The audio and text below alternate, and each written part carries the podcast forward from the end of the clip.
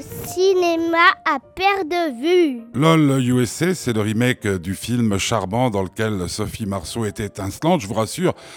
Dans la version américaine de ce film signé par euh, Lisa Azuelos, euh, Demi Moore est pas mal non plus. Elle est même très craquante avec euh, ses petits yeux, puis elle joue un rôle quelque des biens, celui de choisir pour euh, amant, pour remplacer son mari qui était un type assez craquant, mais d'un certain âge, eh bien, elle a choisi un jeune euh, qui fait de la moto et qui est policier.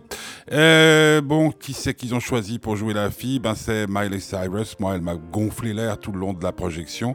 Bon, il faut dire, pour être totalement honnête, que ce film, nous l'avons vu en projection de presse en version française. Et euh, ben, il y a même des critiques. Euh, euh, qui ont quitté la salle pour ne pas assister à cette projection, bah moi je suis resté complètement sur ma faim. Le film en, version originale m'avait bien plu.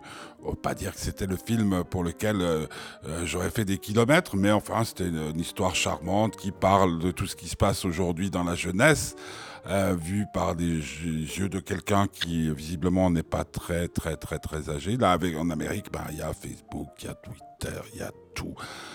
Euh, simplement, je me suis franchement ennuyé. Puis alors, euh, des bisous, des bisous, je bave, je bave, j'attends, j'espère. Bon, peut-être cadeau, ben, j'étais pareil. Même peut-être pire, parce qu'à l'époque, nos rois étaient les rois du rock'n'roll, de la littérature, de la philosophie. Mon Dieu, ce qu'on devait être barbant pour nos parents. LOL, USC, à vous de juger.